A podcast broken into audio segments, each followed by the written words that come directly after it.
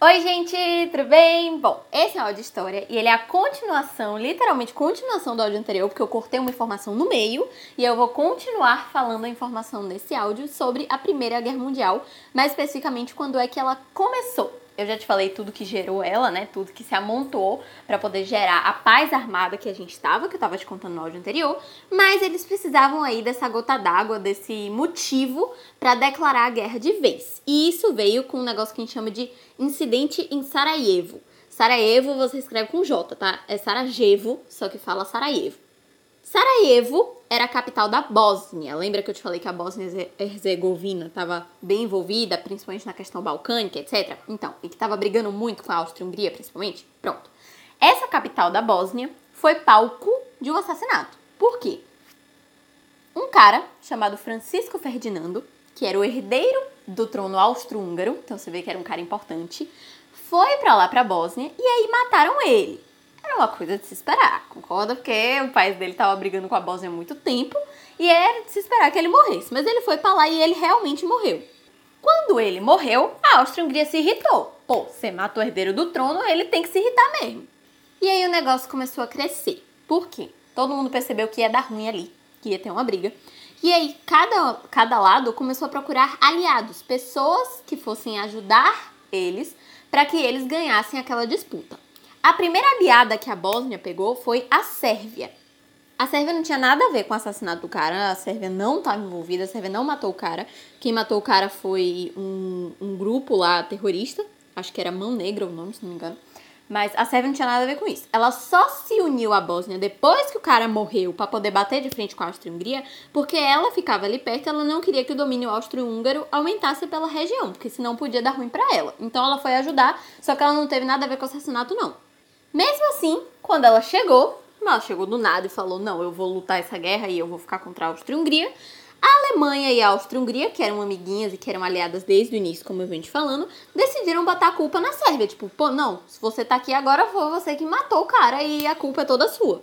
Como a culpa é toda sua, você tem que pagar uma indenização pra gente. Se você não pagar uma indenização pra gente, a gente vai te invadir. A Sérvia, que não tinha nada a ver com a morte do cara em si, não pagou. Aí eles foram lá e invadiram a Sérvia. Eles queriam receber aquele dinheiro? Não. Eles queriam mesmo era invadir a Sérvia. Nessa época, a Sérvia era a potência mais forte da região balcânica, que eu já te falei que eles tinham muito interesse em conquistar. Se você conquista o mais forte daquele lugar, é muito mais fácil você conquistar todos os outros, concorda? Então, por isso, eles foram lá, invadiram a Sérvia e começaram efetivamente a Primeira Guerra Mundial. Aí aqui o negócio começou e a guerra começou. Essa guerra, a Primeira Guerra como um todo, foi dividida em várias partes. E a primeira delas foi a guerra de movimento. Como assim? As tropas começaram a se movimentar pelo mundo para poder se posicionar e começar a briga mesmo.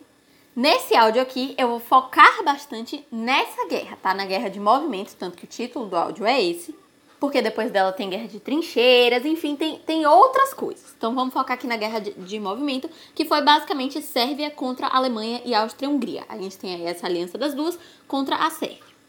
Só que é lógico que não ia ficar assim, né? A gente tem três países aí, vai ser uma guerra mundial? Não vai. Por quê? Porque a gente vai formar frentes. A gente vai formar a frente oriental e a frente ocidental cada lado vai ficar conseguindo aliados. E aí a guerra vai crescendo, vai crescendo, vai crescendo, porque vai chegando gente, vai se unindo gente.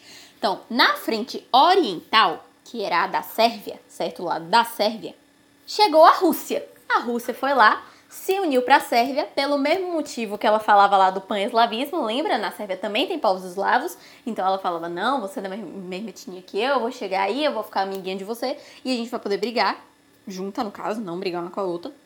Mas é lógico que esse não era o real motivo, né? Porque esse negócio de pan-eslavismo era só uma desculpa que a Rússia usava para tudo porque era muito prático.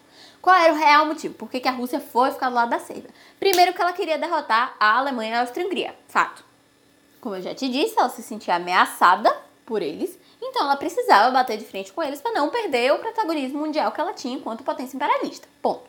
Além disso, ela queria ter uma guerra ali na Sérvia, que não era tão forte quanto a Rússia, deixar a Sérvia fraca e conquistar a Sérvia. Por quê? Pelo mesmo motivo que queriam antes. Porque a Sérvia era o maior país ali da região balcânica e se você conquistasse ele, seria mais fácil de você conquistar todos os outros de uma região que eles queriam muito, que era muito cobiçada. Então, por isso aí já dá para você pegar porque que a Rússia se meteu do lado da Sérvia. Já do lado da Alemanha e da Áustria-Hungria, na frente ocidental, o que estava acontecendo era outra guerra. A Alemanha decidiu se meter em outra guerra durante essa daí, que foi a Guerra Franco-Prussiana. Como é que isso aconteceu? A Alemanha queria invadir a França. Só que se eles simplesmente entrassem do território deles e fosse até a França, passando ali a olhos de todo mundo, ia dar ruim para eles, porque as pessoas iam perceber e iam reprimir eles. Eles não queriam isso. Então o que, que eles fizeram? Eles foram para a Bélgica. A Bélgica era um país neutro. A Bélgica não tinha lado, apesar de ser um país europeu, ela era neutra. Eles foram lá para a Bélgica, passaram pela Bélgica e invadiram a França pela Bélgica. Foi uma surpresinha. E a Inglaterra, que viu aquilo acontecendo, ficou um pouco assustada. Por quê? A Inglaterra é uma grande potência imperialista, como eu te falei. E ela viu a Alemanha fazendo um negócio muito demonstração de poder ali, entendeu? Pô, eles invadiram a França sem a França ver. Era um negócio importante. Aí a Inglaterra disse assim: não, isso aí tá expandindo, tá indo além do que eu gostaria que fosse, eu vou ter que controlar. O que, que ela fez? Declarou guerra à Alemanha, porque a Alemanha invadiu a Bélgica. Qual era a desculpa? Que ela era aliada da Bélgica. Isso era a verdade? Não era. Era porque ela estava se sentindo ameaçada. Só que o motivo que ela usou foi dela ser aliada da Bélgica e aí declarou guerra à Alemanha também. Então, recapitulando, além de todos aqueles motivos que eu já te disse, das briguinhas da corrida imperialista, da questão balcânica, etc., a gente tava com a briga lá, a guerra de movimento entre a Alemanha e a Áustria-Húngara, Áustria e Áustria-Hungria versus Sérvia, e agora a gente tem também aí guerra entre Alemanha e França, porque a Alemanha declarou, e Inglaterra e Alemanha, porque a Inglaterra declarou. Já deu para ver que tá muita coisa acontecendo. E agora que tá todo mundo mais envolvido, né, que a gente tem aqui Inglaterra, França mais junto, mais chegando no negócio, eu vou repetir para você as tríplices para você entender por que, que eu tô explicando elas. A tríplice intente era Inglaterra, França e Rússia, Rússia, que estava aliada da Sérvia na Guerra de Movimento, Inglaterra e França, que estavam brigando com a Alemanha na história da Guerra Franco-Prussiana. E do outro lado, a gente tinha Alemanha, Áustria, Hungria e Itália formando a Tríplice Aliança. Então, a Alemanha, que estava brigando com Inglaterra e França na Guerra Franco-Prussiana, e a Áustria e Hungria, que estava brigando com a Sérvia e a Rússia na Guerra de Movimento, além de ter o apoio da Alemanha nessa guerra também. Então, já deu para ver que estava todo mundo muito envolvido na coisa, menos a Itália. Eu tô te falando aí de várias guerras envolvendo esses seis protagonistas, por assim dizer, mas eu não tô falando da Itália. A Itália não declarou guerra a ninguém, nem foi declarada por ninguém, nem se aliou a ninguém, nem nada do tipo. Por quê? Porque eles tinham um combinado muito específico. A Itália só ia se meter na guerra se ou a Alemanha ou a Áustria-Hungria fossem atacadas. Só que se você voltar aí, ninguém atacou a Alemanha e a Áustria-Hungria. A Alemanha foi lá na França, a Inglaterra ter declarado guerra à Alemanha foi meio que uma consequência disso, porque a Alemanha se meteu lá, a Alemanha se meteu na Bélgica, e a Alemanha e a Áustria-Hungria decidiram culpar a Sérvia e começar a guerra de movimento.